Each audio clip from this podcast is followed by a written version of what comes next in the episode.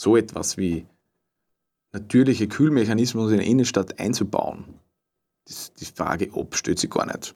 Es geht nur, wann gehen wir es endlich an und wann hört es auf, ein reines Lippenbekenntnis zu werden und wird praktisch ausgeführt.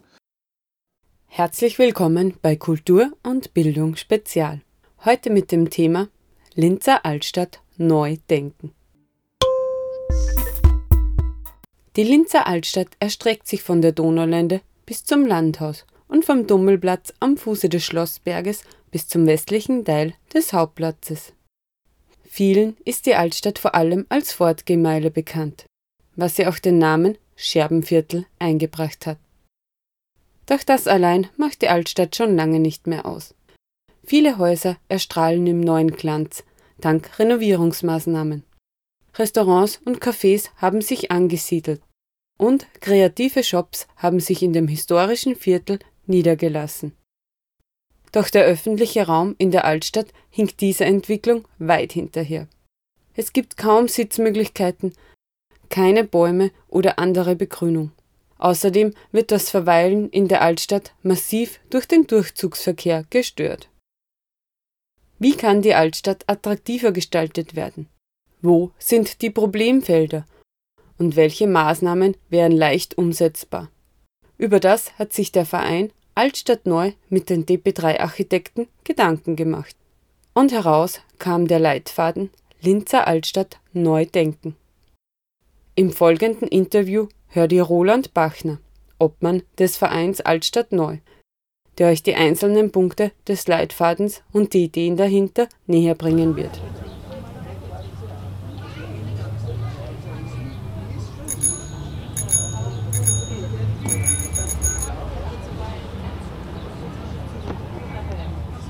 Was verbindet dich mit der Altstadt?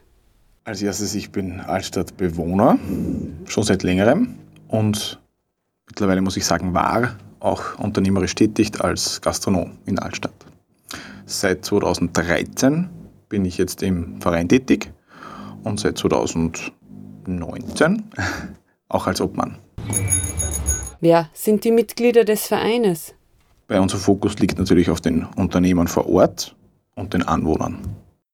Wir sehen uns selbst ja so, die Altstadt oder das Leben in der Altstadt generieren ja die Anwohner und die Unternehmer und wir als Verein sind ja sozusagen die administrative Unterstützung.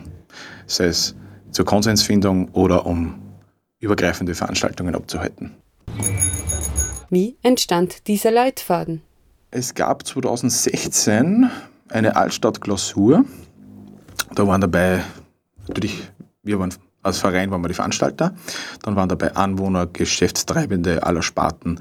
Alle Gemeinderatsfraktionen waren, bis auf eine waren alle vertreten. Es waren auch äh, Verwaltungsbeamte geladen und so weiter. Darin wurden fünf Themen, Hauptthemengebiete ausgearbeitet. Einer davon ist, äh, wie kann man den öffentlichen Raum in der Altstadt zum Wohnzimmer der Altstädter machen. So war sozusagen unter Anführungszeichen der Projekttitel. Und dieser Leitfaden, äh, Linzer Altstadt Neu Denken, ist sozusagen die detailliertere Ausarbeitung dieses einen Themenbereichs. Was sind die Ziele des Leitfadens? Grob umrissen könnte man fast sagen, ist es so, die Punkte, die äh, das Stadtleben auszeichnen, oder einige davon zu unterstreichen. Wenn ich da jetzt aber von Leben rede, ähm, geht es gleichermaßen um die Unternehmer genauso wie um die Anwohner. Das, wie soll ich das jetzt formulieren? Ich fange kurz mit, mit, ein, mit einem anderen Punkt an. Wenn ich jetzt von den, ich komme jetzt einfach von den Unternehmern her. Wir haben in der Altstadt einen riesen Vorteil, wir haben sehr viele kleine Unternehmen, die sind oft auch Eigentümer geführt, die direkt dort da drinnen sind. Die schaffen ja einen großen Teil des, des öffentlichen Lebens am Tag und in der Nacht. So. Die bemühen sich sehr für ihr Geschäft, das Thema ist oft so, dass sobald ich das Geschäft sozusagen verlasse, komme ich in den öffentlichen Raum, der bei weitem nicht die Attraktivität wie das Geschäft aufweist. Und das ist eigentlich schade. Und das ist der erste Punkt, was dieser äh, Leitfaden aufgreifen soll. Sozusagen diese, diese Türschwelle, wenn man so will, zwischen öffentlichen Raum und den, den kreativen Geschäften sozusagen aufzufüllen, dass das in einer gewissen Gleichgewicht herrscht. Der zweite ist strategischer Natur. Es geht darum, die, die Transformation der Linzer Altstadt von einem Wohnviertel war ich schon immer, aber von, von unternehmerischer Seite, wo es sehr äh, ein überwiegender Punkt Abendgastronomie war, das auch zu, zu einer Tagesfrequenz umzugestalten. Es hat in den letzten Jahren, seit 2011, seit den letzten Jahren, das sind jetzt schon zehn Jahre, ähm, viel Veränderung gegeben. Viele Handelsunternehmen sind gekommen, also kleine Unternehmen, Boutiquen und so weiter. Also die Tagesfrequenz ist schon merklich gestiegen. Und um diese, äh, diese Veränderung zu festigen, das ist sozusagen das strategische Ziel dieses Leitfadens. Äh, und das dritte ist vielleicht weitreichender. Ähm, darum können wir jetzt vielleicht den Rahmen der Altstadt ein bisschen verlassen. Das betrifft nämlich die ganze Innenstadt. Ähm, wir haben in der Vergangenheit oft, wenn ich von Stadtentwicklung rede, zu einem gewissen Grad eine gewisse Einseitigkeit gehabt, sei es jetzt, wenn den 50er, 60er, 70ern vermehrt auf, auf, auf Kfz-Verkehr, auf Straßenbau und so weiter, das war das ultimative Ziel und so weiter und so fort. Wir haben dann eigentlich eine reine Kommerzialisierung des öffentlichen Raums, das heißt, wie, wie, wie kann ich dort Werbung platzieren und so weiter und so fort. Das gipfelt natürlich dann in der Entwicklung durch das, durch das Einkaufszentrum entstehen, in der Innenstadt wie auch in der Peripherie. Und da steht sich natürlich dann die Frage auf, wie kann man eine Innenstadt im Gesamten, nicht nur Altstadt, zukunftssicher machen. Und natürlich, ist für mich gar nicht erwähnenswert, aber leider, also, für mich ist es nicht, weil es selbstverständlich ist, aber leider ist es nicht für alle Akteure so. Es geht ja auch um eine Lebensqualität, die ich in der Stadt habe. Und da geht es darum, wie kann ich die Altstadt oder die Innenstadt zukunftssicher machen. Und das können wir sicher nicht schaffen, indem wir versuchen, große Einkaufszentren oder sonstige Sachen zu kopieren, zu versuchen zu kopieren. Eine Innenstadt wird immer anders aufgestellt sein. Wir werden nie die Punkte oder unter Anführungszeichen Vorzüge eines großen Einkaufszentrums in der Peripherie bieten können. Da ist die Idee und da kurz zum eingangs erwähnten Unterstreichen der lebenswerten Punkte der Innenstadt, weil es gibt doch sehr viele Leute, die bewusst sich auch für Innenstadtbesuch oder als Wohnort entscheiden. Und da geht es darum, wie können wir sozusagen die Gegebenheiten perfekt nutzen und wie können wir es auch so schaffen, dass der öffentliche Raum einfach für den Menschen selbst direkt als biologisches Wesen, das da sanft durchmarschiert, einfach zu einem, zu einem Ort zu machen, wo man sich einfach wohler fühlt. Und das sind sozusagen die drei großen Hauptziele, wenn man denn so will, die was uns da, die was wir da verschriftlicht und verbildlich haben. Für wen ist der Leitfaden? Ähm, eigentlich an alle, die es betrifft. Das klingt jetzt ein bisschen blöd, aber es ist so. Äh, wir tragen es jetzt an die Unternehmer aus. Wir haben es per elektronisch schon äh, ausgeschickt. Physisch ist durch Corona eben gerade ein bisschen schwieriger. Ähm, die Anwohner sollen es natürlich äh, wir haben jetzt schon zweimal unsere Ausstellung dazu verschieben müssen, eben auch Corona-bedingt. Und dann natürlich alle Akteure, also Stadtverwaltung, Stadtpolitik. Ähm, wir sehen diesen Leitfaden so, es ist ein, ein Hände ausstrecken. Wir, wir sagen intern dazu, es ist ein Arbeitsbuch. Ähm, wir wissen, wo wir jetzt in der Altstadt stehen. Wir wissen auch, wo wir hinwollen. Das steht sozusagen, haben wir da verschriftlicht. Und den Weg wollen wir eigentlich mit allen Betroffenen, also Altstädtern, natürlich dann in weiterer Folge auch die, was unmittelbar von der Innenstadt betroffen sind und natürlich Stadtverwaltung und Stadtpolitik ähm, gemeinsam beschreiten. Das ist das Ziel. Also das Buch soll eigentlich die Grundlage sein, dass man wirklich diesen Arbeitsprozess und dem, was bis jetzt eigentlich immer so scheitert, in Gang bringen. Dass man sagt, hey, wir sind nicht nur destruktive Suderanten, die immer alles besser wissen, sondern wir haben durchaus auch Lösungsvorschläge und die wollen wir umsetzen. Und machen wir es doch bitte gemeinsam. Wir sehen uns ja, es ist klar, dass Stadtverwaltung, Stadtpolitik ganz Linz natürlich ein Bild hat, was passt absolut. Und ich verstehe es auch, wenn externe Experten kommen, um ein Problemfeld zu bearbeiten in Linz. Was mir oft ein bisschen fehlt, und das soll das aufzeigen, dass man aber auch, wenn ich Expertise habe, extern oder in der Stadtverwaltung, die oft ein bisschen großflächiger denkt, dass man nicht darauf vergisst, dass es sozusagen, wenn ich in der Altstadt bleibe, die Altstädter sind die Experten für die Altstadt. Die leben tagtäglich dort. Und diese Zusammenführung zwischen sozusagen den, den, den weitreichend denkenden Experten und Fachleuten, die sozusagen von der Stadt kommen, plus den uns als Experten vor Ort, wenn wir das schaffen, zusammenzuführen, in diesem Weg, dass wir das auch wirklich umsetzen, das soll eigentlich das Ganze äh, machen. Es gibt Instrumente dazu. Stadtklimafonds wurde aufgesetzt zum Beispiel. Äh, das Land ist für sowas sicher auch unterstützend da und so weiter. Also es, es, es kommt dann oft vor, man muss immer ein bisschen hinten nachrennen und immer ein bisschen rascheln, damit was weitergeht, sonst bleibt der Sturm liegen. Man muss noch immer ein bisschen antreiben. Und man darf sich nicht einschüchtern lassen von Verwaltungshürden. Wie wir vorher schon gesagt haben, ähm, es gibt oft, also jedes Projekt kann ich sofort mit drei Argumenten, finde ich sofort, also egal was das für Thema ist, wahrscheinlich, auch wenn es mich nicht betrifft, finde ich sofort drei Argumente, die dagegen sind. Ähm, oder zum Beispiel ich jetzt auch die Attraktivierung der oberen Donaulände. Es ist zum Beispiel ein Teil gehört der Stadt, ein Teil gehört dem Land, weil es der Landesstraße ist. Und das allein, also das klingt jetzt so, ja, Landesstraße, Stadt, wir haben alle dasselbe vor, aber was das Verwaltungsaufwand technisch, was ich da für Institutionen, Büros, Leute kontaktieren muss. Und vor allem, das mag ja vielleicht nur einfach sein, aber dann jemanden finden, der sich genötigt fühlt, das auch ernst zu nehmen oder auch anzugehen. Das ist eigentlich die große Hürde dann irgendwie. Wobei ein Thema ist natürlich schon, das Thema ist in Summe so wichtig, die Punkte, was wir da ansprechen, äh, Durchzugs-, also Kfz-Durchzugsverkehr unterbinden, sanfte Mobilität erhöhen, äh, Stadtmöblierung zu gestalten, Begrünung zu machen und so weiter und natürlich das Großprojekt äh, Donaulände.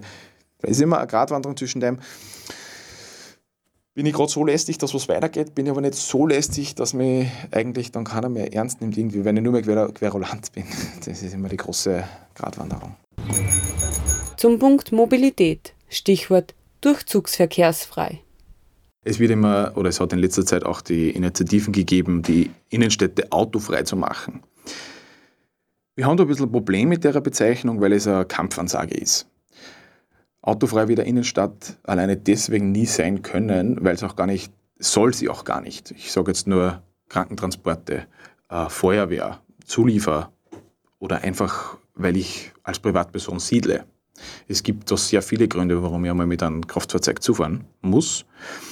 Äh, deswegen reden wir eigentlich von durchzugsverkehrsfrei. Warum? Ähm,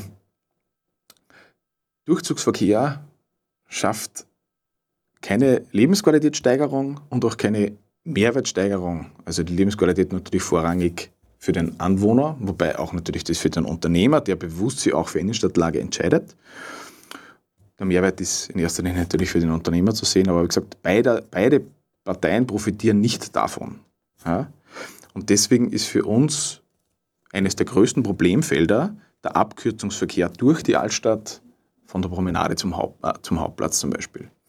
Wir kennen das alle. Linz ist äh, zur Rush Hour, wenn man so will, immer belastet. Und es ist natürlich mühsam, wenn ich da durch den Römerbergtunnel und dann unter der Brücke durch, damit ich mich dann raufstauen auf die Nibelungenbrücke kann und dann, da fahre ich doch gerne mal durch die Altstadt. Grundsätzlich ist ja das nicht erlaubt. Also die Altstadt ist schon eine verkehrsberuhigte Zone. Aber das schützt natürlich nicht davor, dass die Leute das einfach ignorieren, missachten, was auch immer. Absolut verständlich auch für uns, weil es einfach viel, viel praktischer ist, da einfach durchzufahren, als wie außen rum.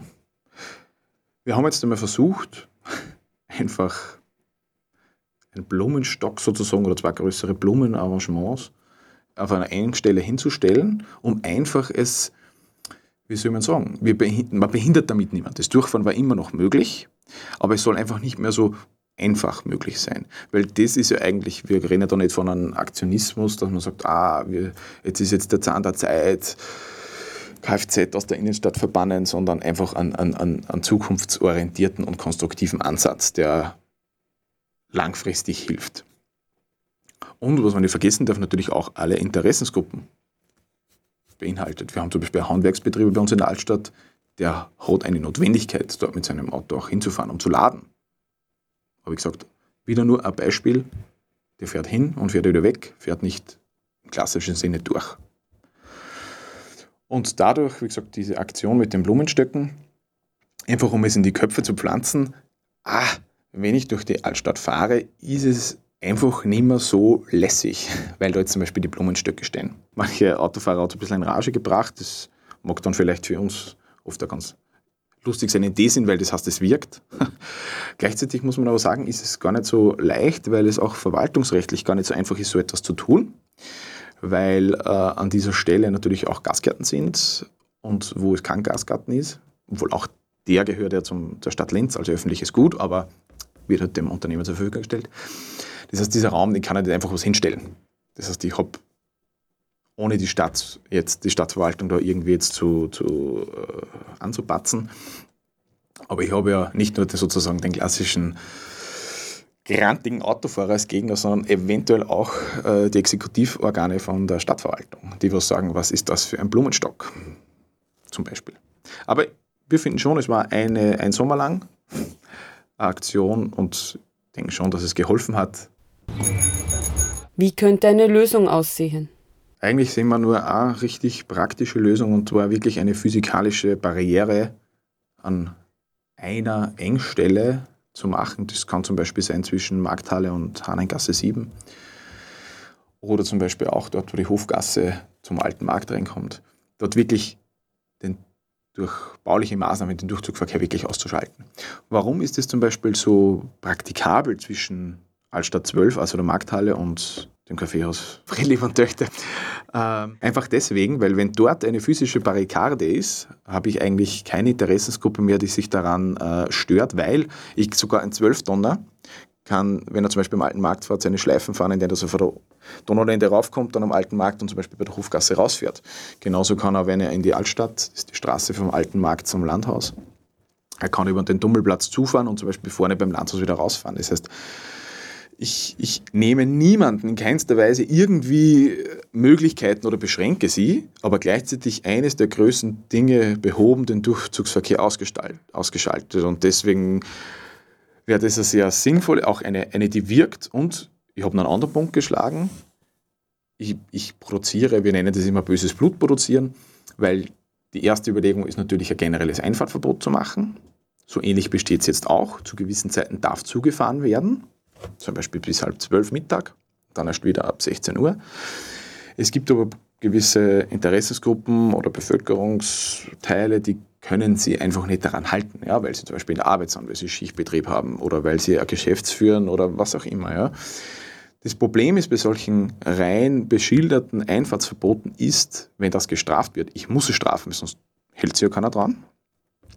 Aber ich muss dadurch natürlich auch vielleicht Leute, die da mal gezwungenermaßen zum Beispiel Ladetätigkeit verrichten, zu einer Zeit, wo sie nicht einfahren dürfen, werden trotzdem bestraft. Logischerweise, sie haben ja die Verwaltungsübertretung gesetzt. Aber das produziert natürlich Unverständnis bei denjenigen, weil der hat dann natürlich eine, ein Bedürfnis, das zu machen. Und das ist natürlich auch schön, wenn man das mit einer baulichen Maßnahme, weil das kann ich komplett unterbinden. Das heißt, ich belaste eigentlich, wenn man das so sagen will, die Polizei nicht damit, dass sie so stupide Verkehrskontrollen machen müssen, ja, und gleichzeitig habe ich das Problem behoben, ohne irgendjemanden im, im, im, äh, in, den, in seinen Rechten oder Sachen zu beschneiden. Also für uns eigentlich die optimale, charmanteste Lösung. Der Landhausplatz. Platz zum Verweilen oder Parkplatz? Ähm, ob jetzt der Abkürzungsverkehr durch die Altstadt, also über den alten Markt oder über die Klosterstraße ist, sehen wir eigentlich als gleiche Problematik. Wobei natürlich, das spricht das aus der Landhausplatz, wird deswegen nicht als Platz wahrgenommen, weil er auch von der ähm, von der Bodenbeschaffenheit, also die Bepflasterung, die dort vorherrscht, die gibt eine, einen Straßenverlauf, der da quer drüber geht, quasi wieder.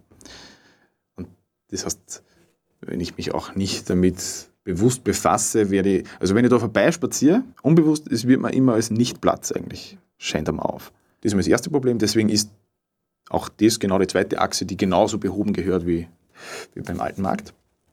Ähm, und das zweite Thema ist natürlich absolut richtig, weil er so strategisch gut liegt, ist er natürlich ein wunderschöner Parkplatz für diverse, ich sage jetzt nochmal, Tätigkeiten, die im Landhaus verrichtet werden, ob das jetzt verwaltungstechnischer oder politischer Natur sind, spielt da gar keine Rolle mehr.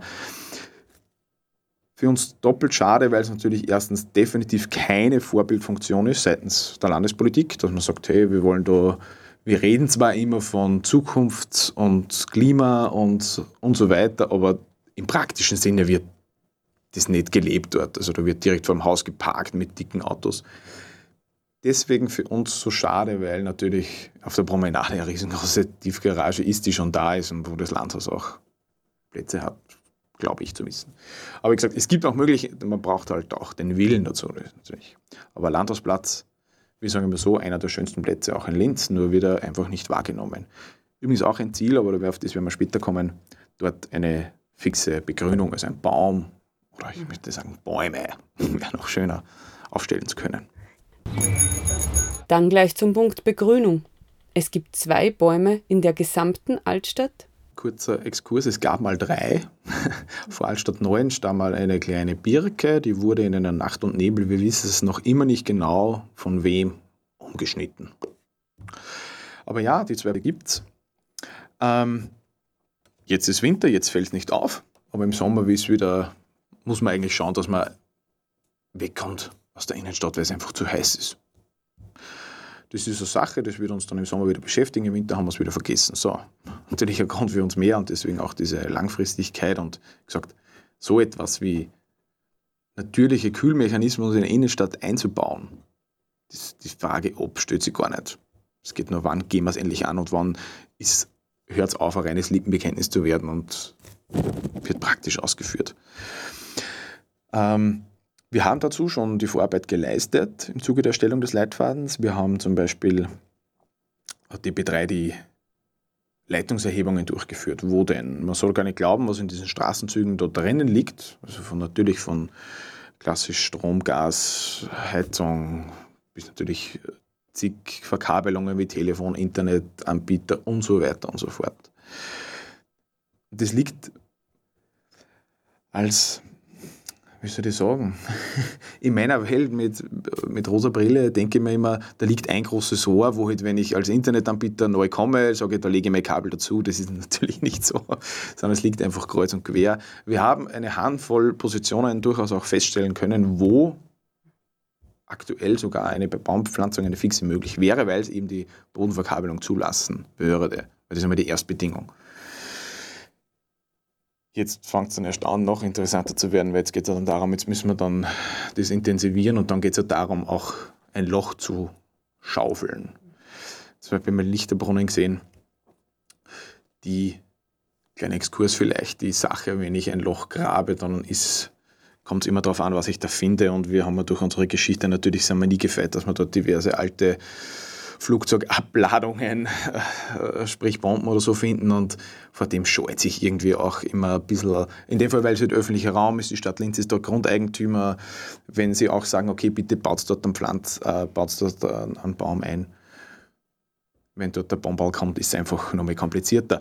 Das klingt jetzt immer ein bisschen lustig. Das Problem ist, es sind dann wirklich die Sachen, an denen sie das oft, das was einfach dann oft sozusagen die Verwaltungs-, diese, diese Zögerlichkeit, die dann einfach verhindert, dass so etwas durchgeführt wird. Einfach aus einer, weil die Illusion braucht man so, soll eigentlich keine Illusion sein, aber leider Gottes kann eine Stadtverwaltung, ohne noch einmal, ohne sie anzupatzen, anpatzen zu wollen, natürlich kann die immer Gründe, wenn ich sage, ich will dort einen Baum pflanzen, hat sie eigentlich immer Ausrede, dass irgendwas anderes wichtiger ist. Ja, sie befasst sich jetzt nicht damit und diese Bombenfund zum Beispiel. Sehr unwahrscheinlich, dass so etwas gefunden wird, aber das allein kann ein Grund sein, dass diesen Akt zum Beispiel jahrelang liegen zu lassen. Irgendwann wird es gemacht, weil, wie gesagt, diese, diese Sache, dass immer wärmer wird, derer braucht man uns gar nicht verschließen, die, die Frage stellt sich gar nicht. Aber da ist natürlich, da zeigt sie ja eigentlich, dadurch zeigt sie eigentlich noch auf, wie wichtig das wäre, das jetzt endlich anzugehen. Und da haben wir eben, jetzt ja besprochen, Baumpflanzungen fix, nicht nur in Trögen oder sonst irgendwas oder das nur im Sommer steht, sondern das muss dort, das, eigentlich müssen wir schaffen sozusagen, klingt jetzt sehr idealisiert, aber die Natur wieder ein bisschen zurückzuholen, gerade in diesen sehr stark verpflasterten Innenstadtbereich. Baumpflanzungen, dann natürlich Fassadenbegrünungen, ist natürlich ein Thema, was, äh, was immer mitgedacht werden muss. Äh, ist natürlich das Thema mit der Altbausubstanz immer ein bisschen zum Mitdenken, aber auch wie immer lässt sich irgendwo ein Kompromiss finden. Dachbegrünung wäre eine Möglichkeit, ähm, ist fast schwierig eben aufgrund der Dachkonstruktionen, die in Deutschland herrschen. Aber was ich damit sagen will, ist, wir haben sie da eigentlich keinen, wir, wir legen uns da keine Denkverbote auf. Also ganz blöd gesagt, wenn das jetzt, wenn in einem Haus vor jedem Fenster, weil die Anwohner auch so motiviert sind und dort ein ordentliches Blumenkistel äh, aushängen würden, sage ich mal. Auch das würde schon seinen Beitrag leisten. Ohne da einen Vorwurf zu platzieren, aber einfach nur, also jede Sache, was uns da Grün und Temperaturreduktion äh, einbringt, ist förderlich. Zum Punkt Möblierung. Was gehört dazu und für wen ist es gedacht? Fußgänger. Ich möchte fast sagen, das ist eigentlich unsere Hauptzielgruppe für öffentliche Raumgestaltung im konzentrierten Innenstadtbereich. Wir dürfen nicht vergessen, wir reden, in, also die Altstadt Linz ist direkt im Zentrum von Linz. Das, ich habe da keine langen, keine großflächigen Sachen zu bespielen, sondern es geht ja darum, den Raum optimal auszunutzen. Das heißt, mein Ziel ist ja eigentlich ähm, der Fußgänger. Das muss ja meine absolute äh, Zielgruppe sein. Wir haben natürlich das Thema, wenn ich keine Sitzgelegenheiten habe, reduziert man das automatisch schon das, das Wohlgefühl und natürlich auch die, die, die Frequenz. Du redest jetzt aber noch gar nicht von vielleicht Menschengruppen, die sich ein bisschen schwerer tun. Ich brauche jetzt nur klassisch ältere Mitmenschen anreden. Der muss oder die muss sich ab und zu niedersetzen können. Das macht ja Sinn, das macht ja. Ich setze mir auch gern wohin, weil es, wenn es nicht stark ist, ist es nicht stark. Dann muss ich mich, wenn ich den Hofberg aufgeben muss, würde ich mich gern ausrasten irgendwo.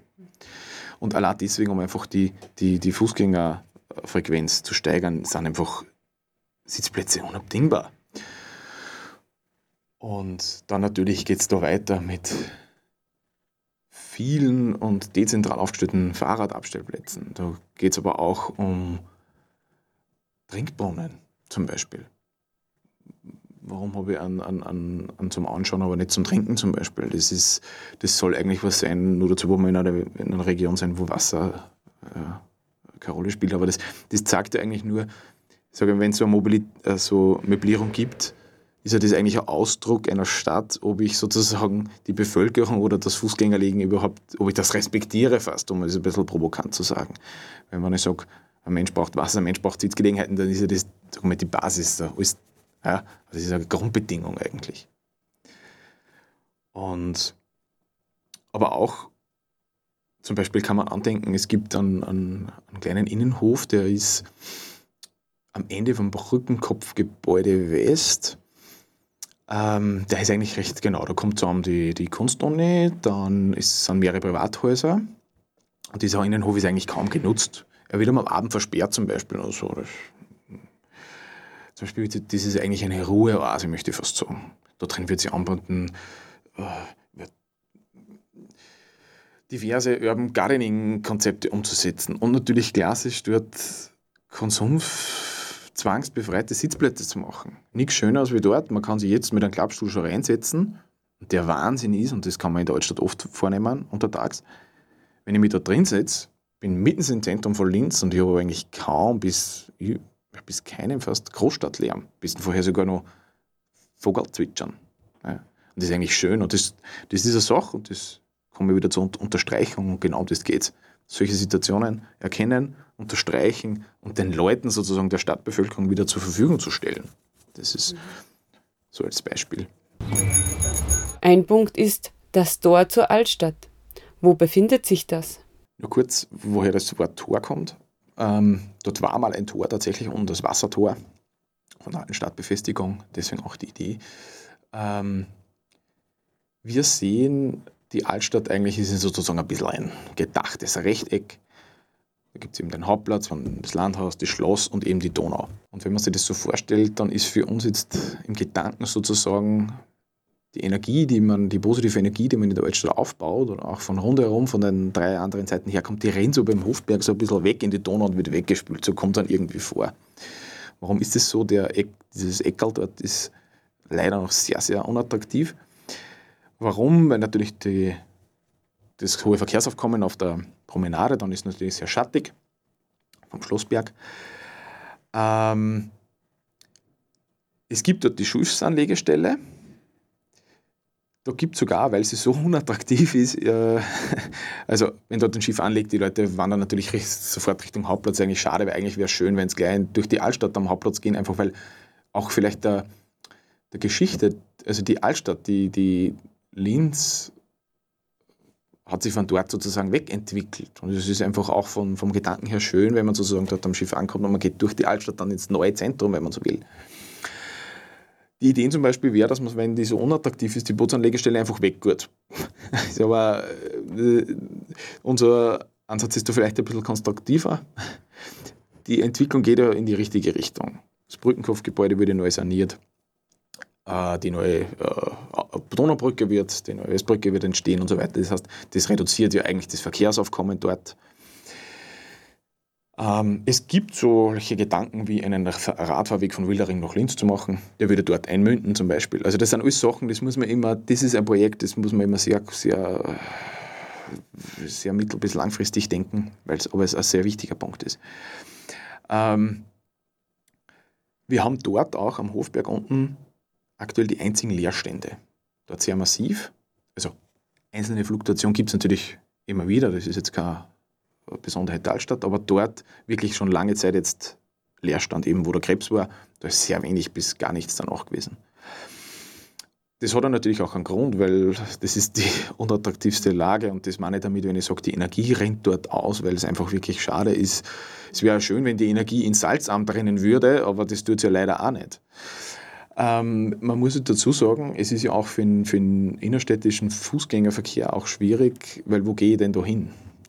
Ich habe ja sozusagen, der Hundeknochen äh, schließt sich dort ja nicht, weil wenn ich sage, ich gehe zum Schloss, dann gehe ich am Hauptplatz weg und bin beim Schloss, da habe ich ein Ziel vor Augen. Dort kann ich ja, wenn ich weiß, dann gehe ich ins Salzamt, aber wo soll ich denn sonst dorthin gehen? Das heißt, natürlich große Chance verpasst mit dem, mit dem Theater im Berg, aber schon viel zu lange her. Hätte damals das Landestheater dort stattfinden, würden wir jetzt von einer ganz anderen Altstadt, Altstadt reden zum Beispiel. Ähm, und darum ist eigentlich dort sozusagen diese, diesen Energieverlust, wenn man jetzt nur mal so schön abstraktes bezeichnen darf, ähm, zu schließen, indem dass man dort das aufschlüsseln. Wie kann man das attraktivieren? Erstens natürlich weit gedacht, eben mit, dadurch, dass sich der Verkehr beruhigt durch die neuen äh, äh Änderungen, die eh sowieso schon gegangen sind. Zweitens, ähm, die Bushaltestelle, die was dort ist, von der Vilia zum Beispiel, einfach attraktiver zu gestalten. Und das, das, soll, das Salzamt anzubinden, einfach an den, an den Hofberg und dann auch da, wo es dann raufgeht zum Brückenkopfgebäude. Wie könnte man das lösen?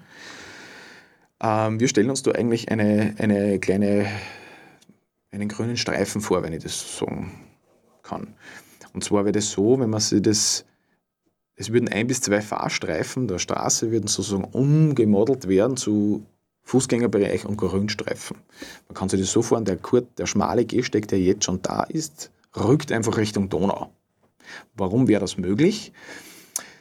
Wenn man von der Nibelungenbrücke runterkommt, kommt ein Fahrstreifen und kurz vor der Ampel werden es auf einmal zwei.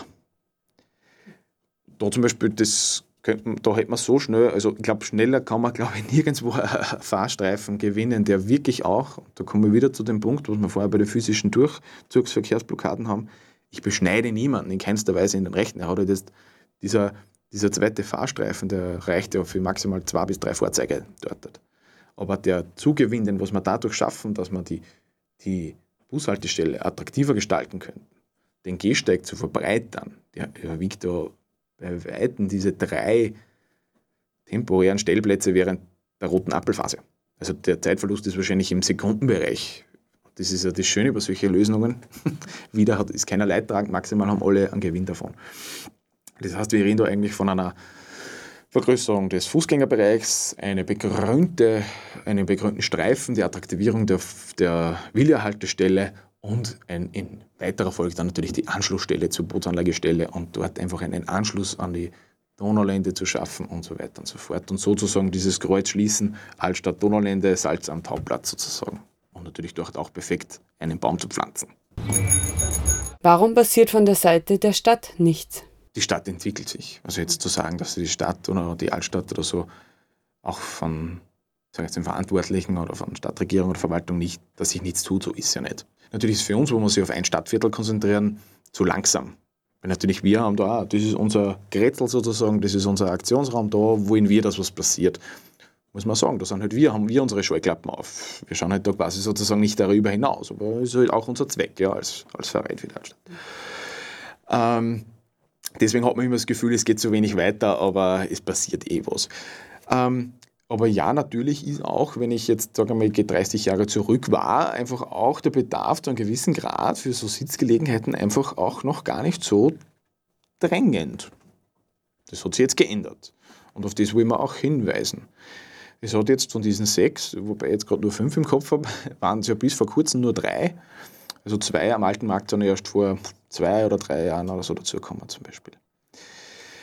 Äh, man muss halt dazu sagen, wie sage ich das jetzt nicht? Das sind Blechbänke, die im Sommer heiß sind oder im Winter kalt, ja, super einladend. Ja, mehr brauche ich da glaube ich gar nicht dazu sagen. Corona-Zeit und Altstadt? Hat sich etwas verändert?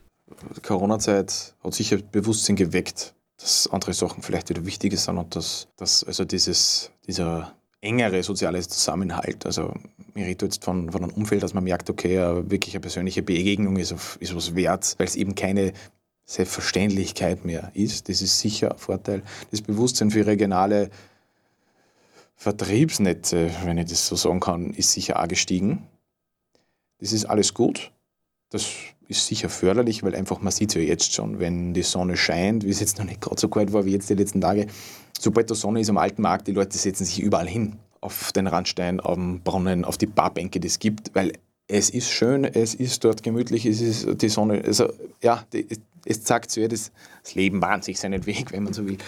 Ähm, das ist schon äh, eine Befürchtung, das sage jetzt einfach, ist meine persönliche Meinung. Ähm, ich ich befürchte, dass wenn sozusagen die Normalität wieder einkehrt, dass man dann irgendwie einen Aufholbedarf spüren. Man darf nicht vergessen, die Leute fühlen sich irgendwie jetzt ein bisschen bewusster, weil sie Zeit dafür haben. Ich fürchte ganz einfach, sobald wieder alles offen hat, alles normal ist, dann glauben die Leute, sie müssen doppelt so schnell reiner, weil sie irgendwas verpasst haben. Das ist meine persönliche große Befürchtung. Ich hoffe nicht, dass sie eintritt, aber dann verspüren wir nämlich eigentlich das Bewusstsein, das was jetzt ein bisschen aufgebaut hat, aber vielleicht ist das übermorgen schon wieder vergessen. Abschlussworte?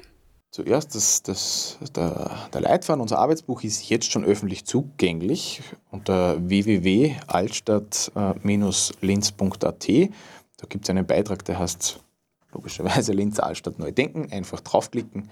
Da ist eigentlich alles gibt es eine Übersicht und ganz unten gibt es dann noch einen Link, wo man das vollständige PDF runterladen kann. Unbedingt reinblättern, lesen ist, glaube ich, sicher für jeden. Linz hat viele Stadtteile und äh, wir sind da auch in Kontakt und das ist ich, ich sage immer so, das Buch interessiert eigentlich jeden, so auf die Art, ob es einem interessiert oder nicht. Weil das betrifft einfach das alltägliche Stadtleben und das das interessiert irgendwie ja jeden. Was, was ich immer persönlich noch sehr schön finde, ist das, das Büchlein oder was wir versuchen zu skizzieren, ist, ähm, wo sozusagen irgendwie nicht so vorwurfsvoll zu verstehen, wie ich das jetzt formuliere, aber das, was so künstliche, so ein Einkaufszentrum, was so künstlich wirkt, weil so da, das ist ja auch das, der Sinn der Sache, und so unpersönlich dann eben unser digitales Doppelleben ist, wo man sich viel in sozialen Medien aus, äh, aufhalten und so weiter, umso wertvoller wird eigentlich der Gegenpart und das versuchen wir eigentlich in der Altstadt oder mit dem Leitfaden zu zeichnen, sozusagen genau das herauszustreichen, das zwischenmenschliche, wirkliche, persönliche Treffen in der Stadt, das zeichnet sie aus. Eigentlich ist ja Innenstadt genau das Gegenteil von sozusagen ein bisschen dem künstlichen, digitalen, unpersönlichen. Dort treffe ich mich, dort, da kenne ich eigentlich auch den, ich bin ein Dorf, deswegen auch das Dorf in der Stadt. Dort kenne ich den Kaufmann, dort äh, kenne ich meinen Nachbar. Das ist einfach so und das gehört einfach unterstützt. Das sehen wir eigentlich als, damit der Stadtteil zukunftsfit bleibt.